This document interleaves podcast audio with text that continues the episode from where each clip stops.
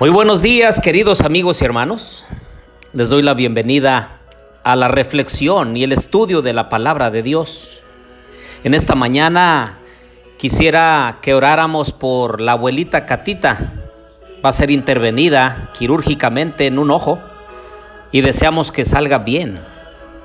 Así también queremos poner en las manos de Dios a todas aquellas personas que están llegando a las casas de esperanza son miembros de iglesia, son visitas, son invitados especiales, que el Señor pueda hacer una obra regeneradora en nuestra vida. Oremos. Querido Dios y bondadoso Padre, en esta mañana, Señor, venimos ante tu presencia con gran regocijo, con entusiasmo, con gratitud de nuestros corazones, porque eres un Dios de amor y de misericordia, de bondad, de gracia. Estás al pendiente de tus hijos, no cae ni un pajarillo al cielo sin que tú lo notes. Así también, Señor, estás al pendiente de todas nuestras necesidades. A ti venimos. Te suplicamos tu presencia santa con nosotros. Te pedimos esto en el nombre de Jesús. Amén. Abran su Biblia conmigo, por favor. Allí en Primera de Pedro 5:7 dice, "Echando toda vuestra ansiedad sobre él, porque Él tiene cuidado de vosotros.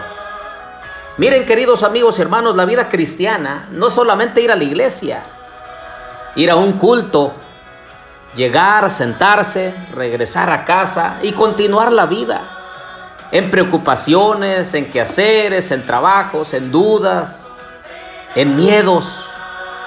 El Señor quiere que nosotros vivamos la vida cristiana al estilo de Él orando en todo tiempo, dependiendo de Él a través de su palabra, creciendo en la fe.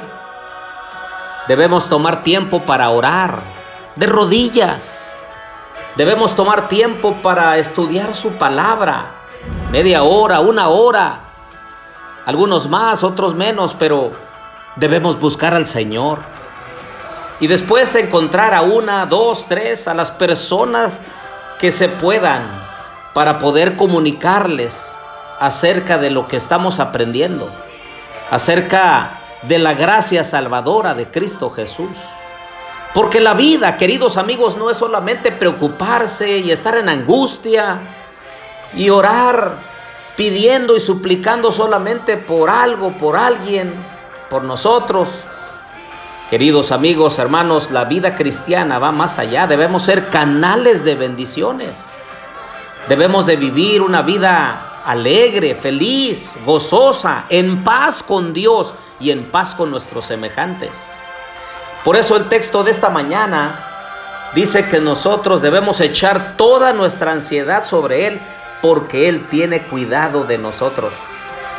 De acuerdo a la ciencia, el 90%, específicamente el 91.4% de lo que nos preocupa jamás sucede. ¿Y si mi esposo me es infiel? ¿Y si mi esposa se encuentra a alguien? ¿Y si mis hijos fracasan? ¿Y si pierdo el trabajo?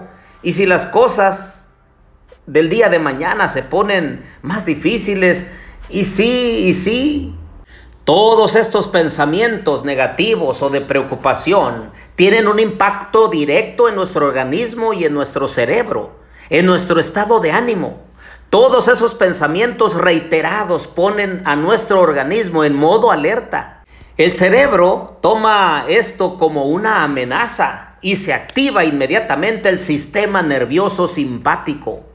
Se segrega cortisol, esta hormona del estrés, y afecta la cantidad de glucosa en la sangre, se modifican las grasas y poco a poco todo esto va debilitando nuestro cuerpo hasta llevar al organismo a una depresión y al borde del colapso.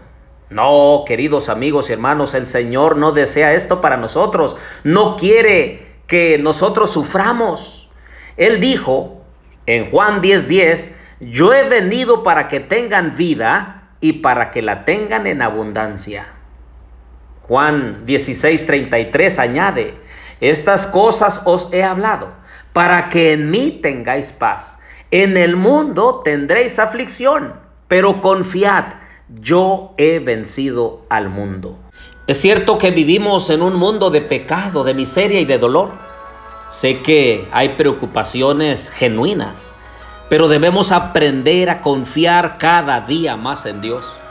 Hay cosas que nosotros podemos hacer, entonces debemos realizarlas para mejorar nuestra vida, la calidad de vida de nuestra familia, para mejorar nuestro ambiente. Lo podemos realizar, lo que, lo que podemos hacer nosotros. Pero aquello que no está bajo nuestro control, debemos aprender a ponerlo en las manos de Dios. Queridos amigos y hermanos, en esta mañana, en este día, yo te animo a abrir la puerta de tu corazón a la influencia poderosa del Espíritu de Dios. Hay cosas que no puedes controlar, que no te preocupen, que no te desgasten. Confiemos en Dios. Pongamos nuestra vida en las manos de nuestro Señor porque Él está al pendiente de nosotros. Oremos. Querido Dios y bondadoso Padre, quiero pedirte una bendición por mis amigos y hermanos. Tú conoces la vida de cada uno. Sabes lo que les preocupa. Sabes, Señor, lo que ellos más necesitan, lo que les trae sufrimiento, tristeza, dolor. Señor, ayúdales a confiar en ti, para que en ti tengan paz. Gracias Señor porque nos escuchas. Ponemos todo en tus manos, nuestra vida, nuestro trabajo, nuestra familia, nuestro cónyuge, en tus preciosas manos. Pedimos todo esto en el nombre de Jesús. Amén.